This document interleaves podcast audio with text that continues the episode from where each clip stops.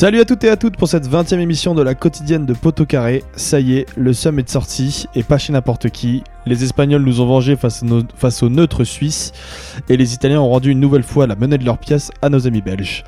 Et encore une fois, on est là pour vous débriefer ces matchs et pour vous présenter les matchs de demain. Et comme on change pas une équipe qui gagne, je suis toujours accompagné aujourd'hui du poteau Flo. Comment ça va Flo? Mais ça va très bien, ça va très bien. On est vraiment bien rentré dans ces quarts de finale. Là, c'était sympa ce soir, c'était très Mm. sympa. Ouais, c'était cool, les deux matchs étaient vraiment sympas. Bah, écoute, je pense qu'on va en parler. Mais Ouais. on, a vu, on a vu deux matchs complètement différents, Yes. mais, euh, mais qui ont tenu toutes leurs promesses. Exactement. Bon, vous connaissez le concept de l'émission. On reviendra dans un premier temps sur les matchs d'aujourd'hui pendant lesquels l'Espagne a donc éliminé la Suisse au tir au but et pendant lesquels la Belgique a une nouvelle fois failli euh, dans une grande compétition face aux Italiens. Victoire 2-1 de l'Italie donc. Et dans la deuxième partie de l'émission, Jean-Baptiste Guégan nous présentera les matchs de demain sous l'angle géopolitique. Vous en avez l'habitude. Et Flo vous expliquera pourquoi il est nécessaire aujourd'hui de suivre une équipe pour la fin de cette compétition. Allez, on commence avec les débriefs.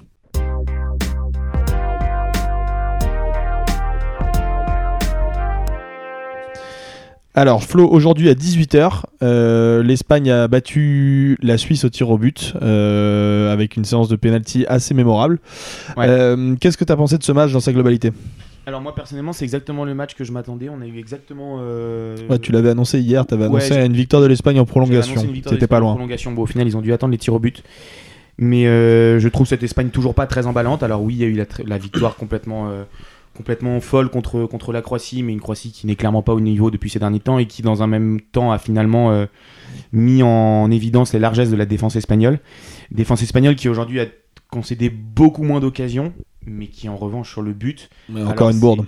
Ouais, alors c'est c'est une bourde pour le coup. elle- ça, là, c'est vraiment une bourde maladroite. C'est un ballon qui est relancé par la porte et qui rebondit sur un de ses coéquipiers.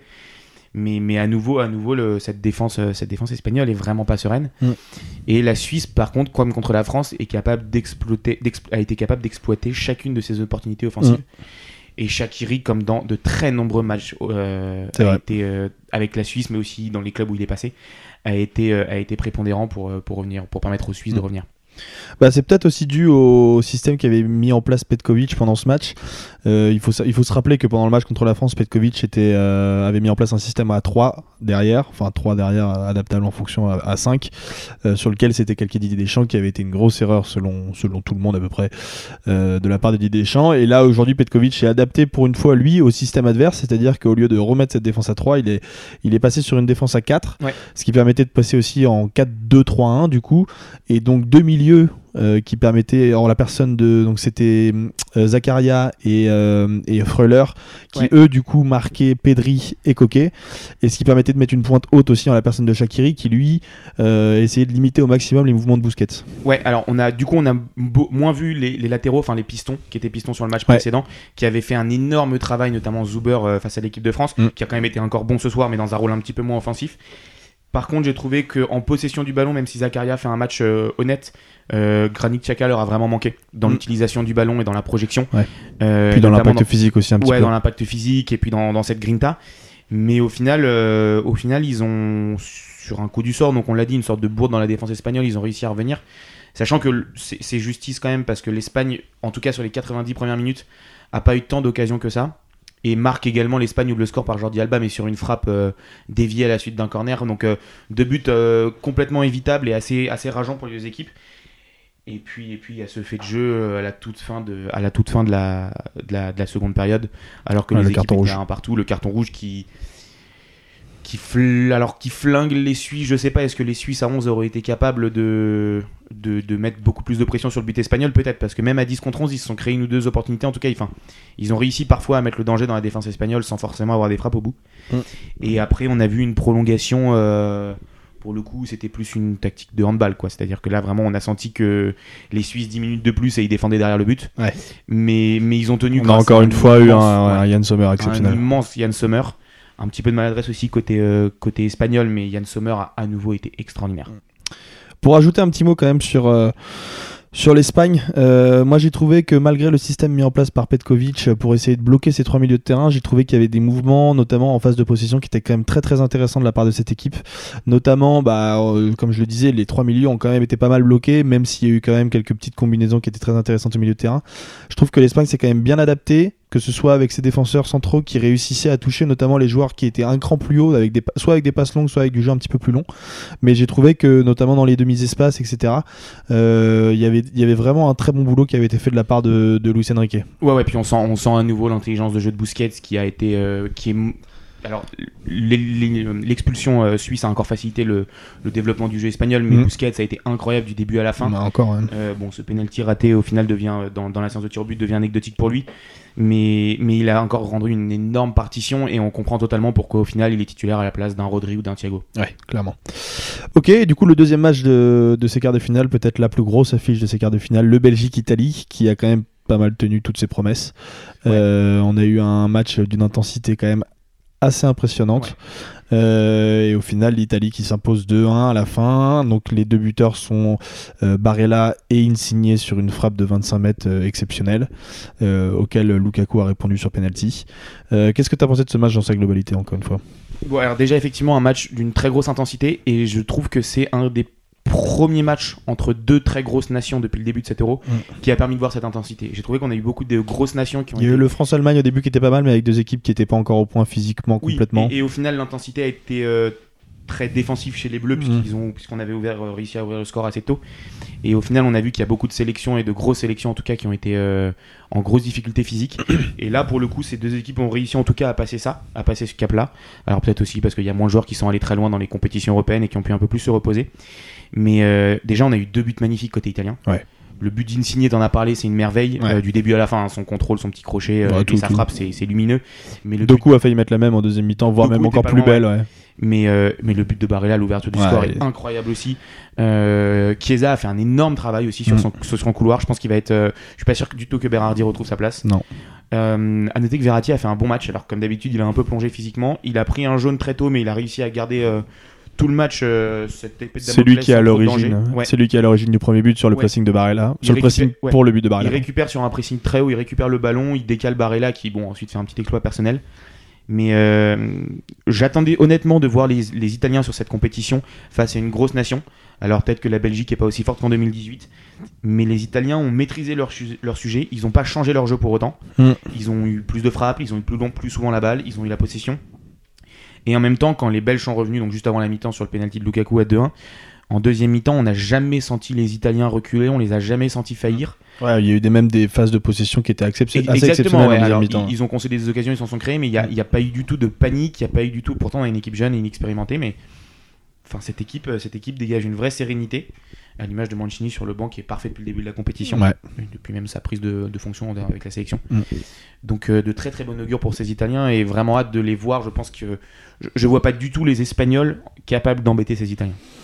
Faudra voir, ça c'est une confrontation qui sera complètement différente de ce qu'on avait contre la Belgique. Et, puis à, noter, à noter quand même la grosse blessure, a priori, je pense qu'on le reverra pas. Euh, bon, sur 7 euros, je pense que c'est quasiment fait, mais pendant longtemps de Spinazzola qui réussissait pratiquement, euh, je pense que c'était le meilleur latéral gauche depuis le début de cette compétition. Donc euh, vraiment dommage que, qu'il se blesse à ce moment-là, surtout qu'il avait encore été très très bon ce soir. Il sauve notamment une action exceptionnelle contre Lukaku euh, aux alentours de la 60e minute. Sur une passe de De Bruyne qui était pour le coup une passe de De Bruyne. Ouais, vraiment, une vraie passe de De Bruyne. Ok, bah merci beaucoup Flo pour ces petits débriefs de match. C'était, c'était très sympa, on s'est encore régalé aujourd'hui. je te propose qu'on bascule sur les chroniques.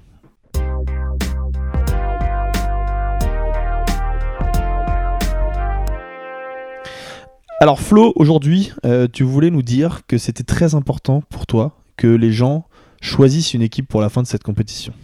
Oui, à mes yeux, c'est très important de continuer à vibrer en choisissant une sélection et c'est pour ça que je vous ai préparé un, petit texte pour vous motiver. et toi, tu supportes qui maintenant? Putain de question qui revient éternellement. Bordel, mais j'ai une tête à changer d'équipe et de sélection tous les deux ans. Bon, alors je sens bien que c'est ce que t'as voulu répondre à ta meuf ou ton petit cousin. Et pourtant, cette naïveté que tu vois comme une ultime provocation ne serait-elle pas synonyme d'un meilleur euro depuis notre élimination? Alors être fan de foot, c'est aimer le beau jeu, celui offensif fait de gestes techniques. Mais cette passion, ces sensations te faisant passer du tragique à l'euphorique, tu ne les as finalement que lorsque tu es derrière un joueur ou une équipe. Alors je vais t'aider à faire ce choix devenu depuis mardi soir si critique. Évidemment, je ne m'adresse pas à toi, qui viens de te rappeler à tes origines d'un de ces pays, mais je préfère te prévenir que ces mois d'Erasmus seront insuffisants, même à Canterbury. C'est là donc que j'interviens pour t'éclairer, histoire de continuer un peu à vibrer. Revibrer dans cet euro qui ne s'est pas arrêté à ce penalty d'Mbappé. Alors hier, devant ce formidable choc, tu hésitais déjà. ton cœur penchant pour le soyeux Nicolo Barella. Il te faut te pincer pourtant car tu connais les douleurs de cette rivalité avec la Squadra Azzurra, qui pourtant de l'autre côté des Alpes et au vu de l'histoire de ce sport n'existe pas. Tu te souviens trop bien de 2006, de Grosso, de Buffon et Trezeguet, de Zidane et Materazzi. Alors quoi, ces bouffeurs de moules?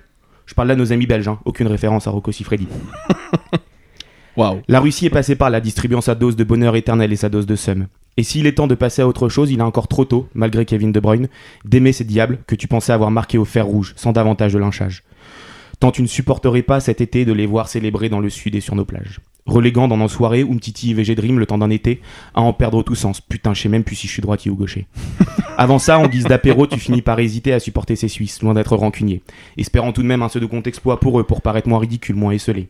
Aussi inattendu que valeureux et surtout bien moins neutre qu'on a voulu te l'apprendre, personne ne, t'avait donc parlé des tranchées helvètes finalement loin d'être tendres. Mais désolé, je ne paye pas l'ISF et je n'ai rien à cacher si ce n'est mon amour pour le divin Roger. La débâcle est encore bien trop vive et il m'était encore impossible hier de ne pas penser à Sommer. Si proche pour la Nati d'ailleurs de faire conjuguer l'héroïque au pluriel avant que cette aura peu emballante ne lui brise les ailes. Peut-être alors cette, cette Tchéquie, comme on peut désormais le dire, comme on peut désormais le redire.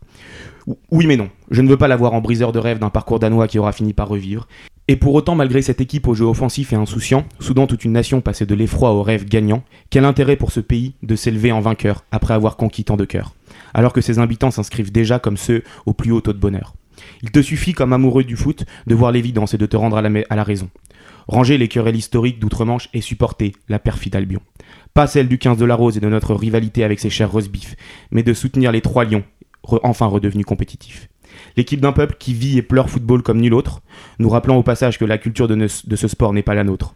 Tantôt scandalisé, tantôt énamouré, mais toujours avec passion et autodérision.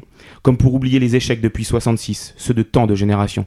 De Lineker à Beckham, de Gascogne à Girard, il est temps que ce pays ait enfin son moment de gloire. Que près de six décennies après Sir Bobby Charlton, l'Angleterre respire un instant l'ivresse de son trône. Que notre football, tant bouleversé ces derniers temps, ne retrouve sa foi dans son pays d'origine et que ne retentisse de Wembley à Liverpool un dernier et vibrant God Save the Queen. C'était magnifique Flo, merci beaucoup. Bon, j'espère que tu auras réussi à convaincre euh, des gens de supporter les Three Lions. J'espère pour toi. Je ne sais en même pas si je me suis convaincu toi personnellement. Toi-même convaincu. Bon, en tout cas, les gens sauront que si ils ne veulent pas supporter les, les, les Three Lions et qu'ils veulent aller chercher du réconfort quelque part, tu seras en concert avec Grand Corps Malade Toujours, euh, toujours. dans toute la France pendant tout l'été et ça, ça vaut vraiment le coup. Toujours, mais sur la fin de l'été, hein, les Sur la de l'été. sanitaires sont encore un peu dures. Exactement. Merci beaucoup Flo, c'était très beau et, euh, et j'espère que les Three Lions euh, ne s'imposeront pas demain contre l'Ukraine. Voilà. Euh, on enchaîne tout de suite du coup avec euh, la fameuse chronique de Jean-Baptiste Guégan. Vous le savez, comme hier, euh, on a décidé de vous offrir une double dose de géopolitique aujourd'hui. Donc Jean-Baptiste Guégan va vous présenter ces deux matchs sous l'angle géopolitique et vous présenter tous les enjeux qui se cachent de point de vue européen.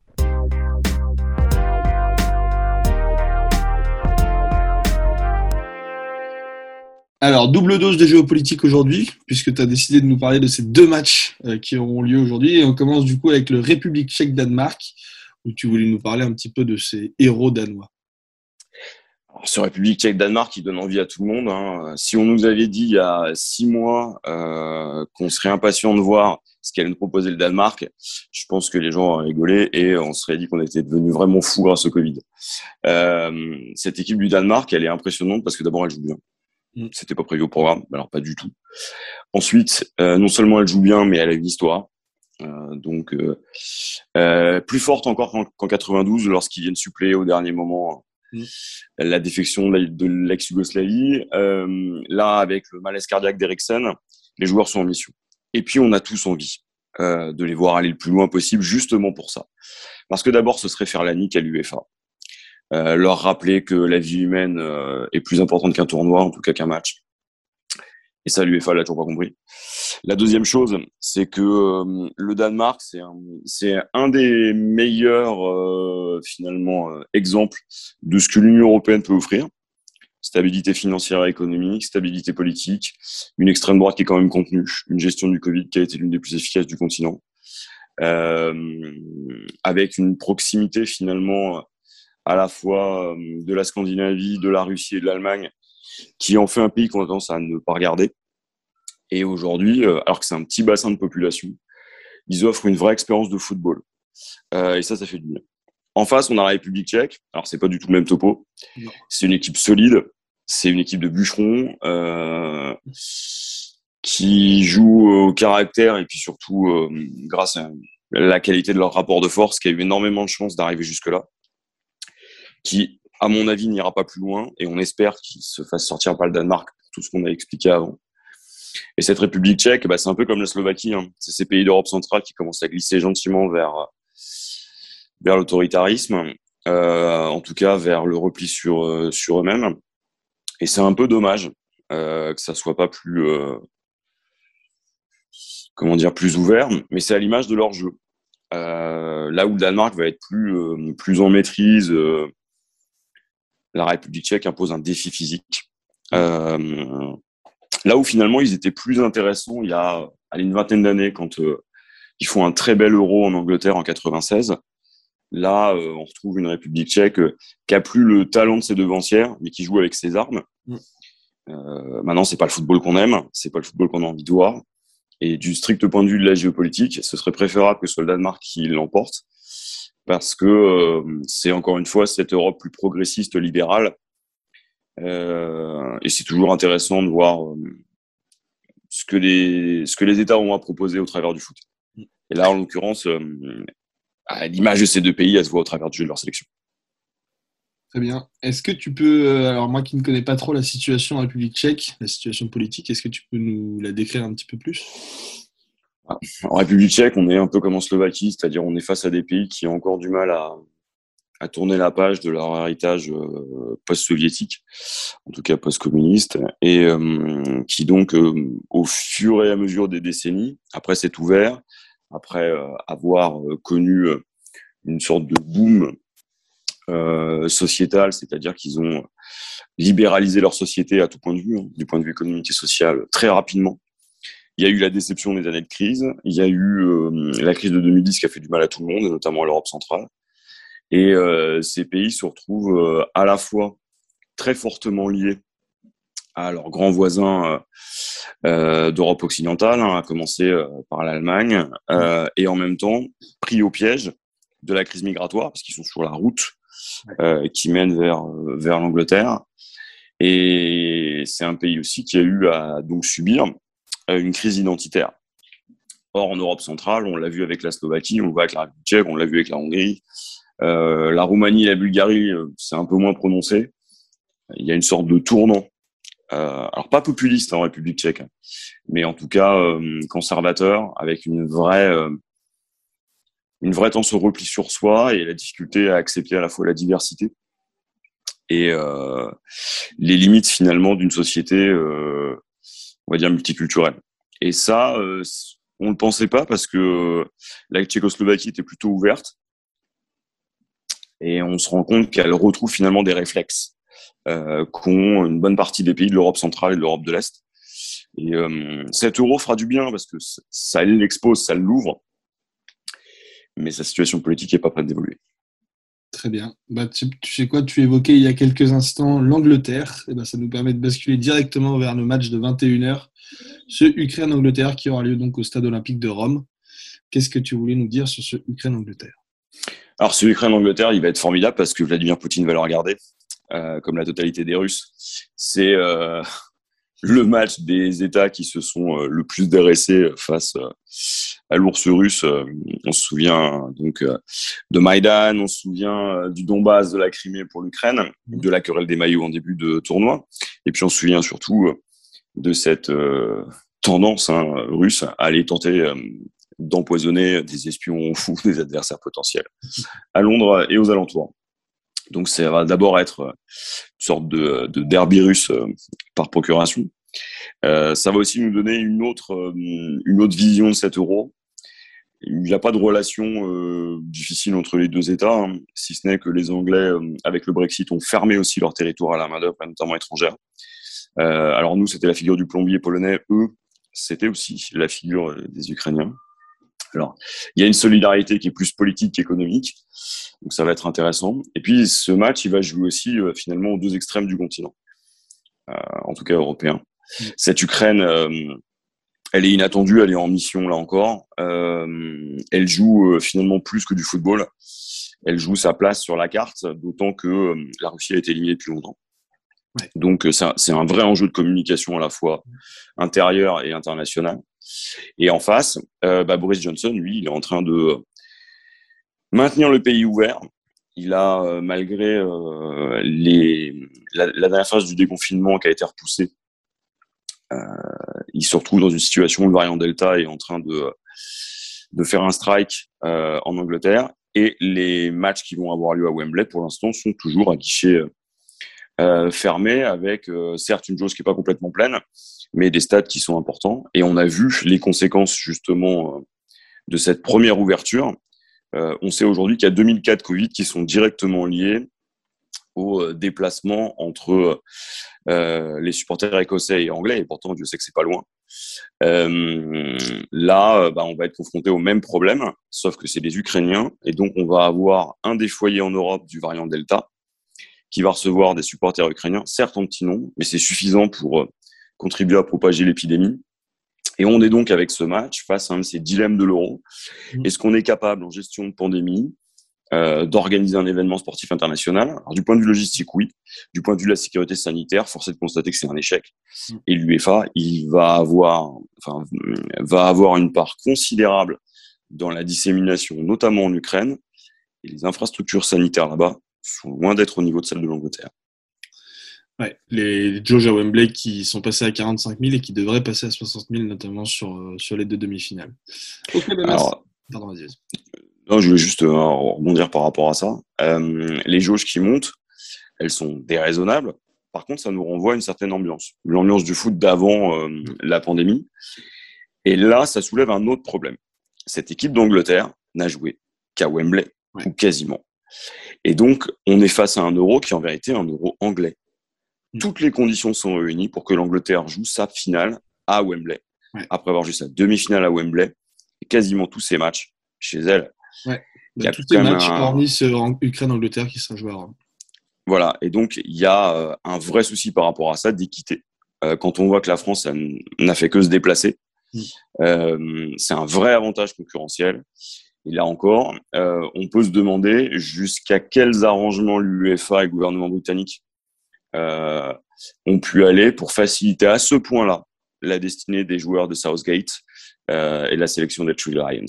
Ok, bah, merci beaucoup Jean-Baptiste pour cette euh, journée complète de géopolitique. On va se régaler devant ces deux matchs, donc à 18h et à 21h.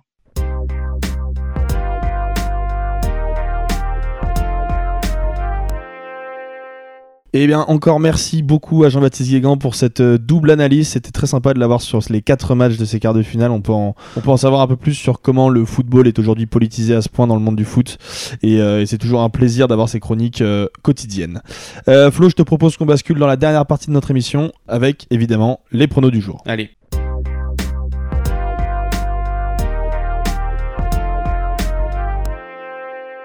Alors, demain, euh, 18h, République tchèque-Danemark, ce, ce choc des outsiders, euh, qui se jouera en plus de ça dans la très belle ville de Bakou. Donc, encore un petit voyage pour, euh, pour nos amis tchèques et danois. Et à 21h, le Ukraine-Angleterre, dont Flo nous a parlé euh, si brillamment tout à l'heure, au stade olympique de Rome. Et oui, on a quand même fait en sorte que les Anglais se déplacent au moins une fois pendant cette Pas trop loin pour compétition. eux, hein, pas pas trop loin hein. non plus, ouais. Et puis, euh, bon. Pas très loin non plus, ouais. Euh, du coup, Flo, je te propose qu'on prenne les choses dans l'ordre chronologique, comme d'habitude. Euh, Qu'est-ce que tu penses de cette Tchéquie qui te tient, qui te tient tant à cœur?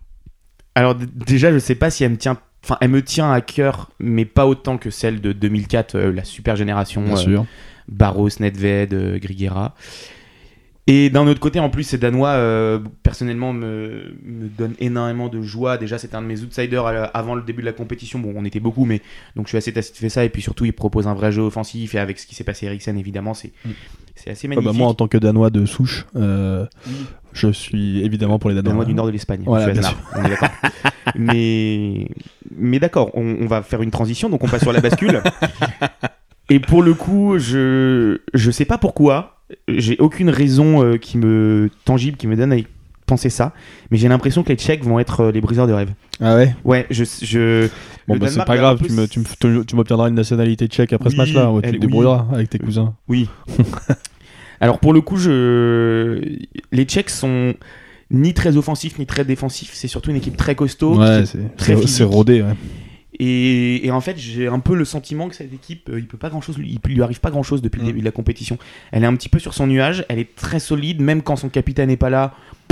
Elle, elle passe en huitième. Et, et évidemment, Patrick Schick est, est en feu et on l'a vu contre les Pays-Bas encore. Et je sais pas pourquoi, je pense que là, pour le coup, les Danois vont enfin. Ils ont joué beaucoup de matchs à domicile, beaucoup de matchs en tout cas à côté de leur pays. Et je pense que là, s'éloigner un peu, aller à Bakou, ça va, Ouais, ça peut ça leur va faire leur bizarre. Ils vont avoir un long déplacement là où les Tchèques sont, semblent plus rodés à ça. Et donc, ouais, je, je vois cette, euh, surtout cette densité physique et cette intensité que les, les Tchèques sont capables de mettre dans les duels. Et je les vois, euh, pourquoi pas mettre à mal les Danois là-dessus. Alors, est-ce que les Danois seront en capacité de, encore une fois, réaliser un exploit et de surtout réciter leur football comme ils l'ont si bien fait depuis le début de la, enfin, depuis 2-3 matchs? Mm. Pourquoi pas, mais je trouve que ces Tchèques sont très organisés, très sérieux et très solides. En tout cas, ça ressemble à un très très beau match d'outsider. Ouais. Et donc, le match de 21h entre l'Ukraine et l'Angleterre, est-ce que tu t'es convaincu toi-même, euh, après ta chronique, de supporter les Three Lions? Alors, je suis très emballé par l'Ukraine, euh, par rapport à ce qui se passe depuis des années au pays. Ça serait une très belle histoire pour les Ukrainiens, surtout vu le contexte un peu géopolitique euh, que nous a très bien expliqué euh, Jean-Baptiste Guégan, notamment sur le maillot. Mais euh, je pense que la fin, la fin de la, du beau parcours et du beau, du beau rêve ukrainien va prendre forme au- contre, contre, le, contre l'Angleterre aujourd'hui. Euh, L'Angleterre est, pas encore euh, magnifique, mais Non. je pense qu'ils ont pris énormément de confiance en sortant les Allemands. ils sont en mission, les Ils sont, Anglais. ouais, ils sont en mission et, et je pense que le match contre les Allemands va vraiment leur servir de référence et peut-être pas d'ailleurs que pour cette compétition. Mais je vois vraiment parce que le, le parcours en 2018 avait été très beau, mais ils n'avaient pas sorti finalement de. Ouais, il n'y avait très pas eu de gros ouais. Il y avait eu la Suède, je crois. euh, C'était sorti par la Belgique. Exactement. Et là, pour cette génération, c'est enfin euh, une victoire dans un match à élimination directe contre un gros. Mm. Et je pense qu'ils ont pris une confiance euh, monumentale. Donc je vois, je, je vois, ouais, je vois facilement, euh, facilement les Anglais s'imposer 2-0. Je pense qu'on est plutôt d'accord, même si, euh, même si l'Ukraine euh, est une très belle équipe et qu'elle nous aura bien fait vibrer pendant cet euro. Et j'utilise, c'est terrible parce que j'utilise déjà le passé, mais en vrai, je, moi, je crois quand même un petit peu en cette équipe et j'espère qu'ils iront au bout. Et ben, merci Flo, en tout cas pour cette, euh, pour cette émission. Pour rappel, en plus de ces deux matchs que nous on va déguster évidemment demain, pour les plus passionnés d'entre vous, il y a une superbe étape de cyclisme demain, puisque c'est la première étape dans les Alpes entre Oyonnax et le Grand Bornand. Donc on va, on va pouvoir attendre les matchs de 18h avec cette belle étape de cyclisme. Et pour les plus férus d'entre vous, ceux qui n'ont pas besoin de dormir plus que ça, il y aura un très beau match 6. Ouais. Euh, je crois que c'est à 2h du matin entre les 2h30 du matin. 2h30 entre les Milwaukee Bucks et les Atlanta Hawks. Euh, donc euh, voilà, nous on a une belle journée qui se profile demain. On va, se, très beau programme on- on sportif va se encore. régaler avec une petite soirée entre les deux. En plus, on, va, on a de Oui. quoi s'amuser. Bon voilà, de notre côté, vous le savez, on reviendra demain avec une émission débrief. Euh, et évidemment des petites chroniques pour faire un petit bilan de ces quarts de finale qui pour l'instant nous régalent. Bon, on en est qu'à la moitié, mais en, en tout cas, on s'est déjà bien régalé. D'ici là, n'hésitez pas à partager et nous, eh ben, on se retrouve demain. À demain. Ciao.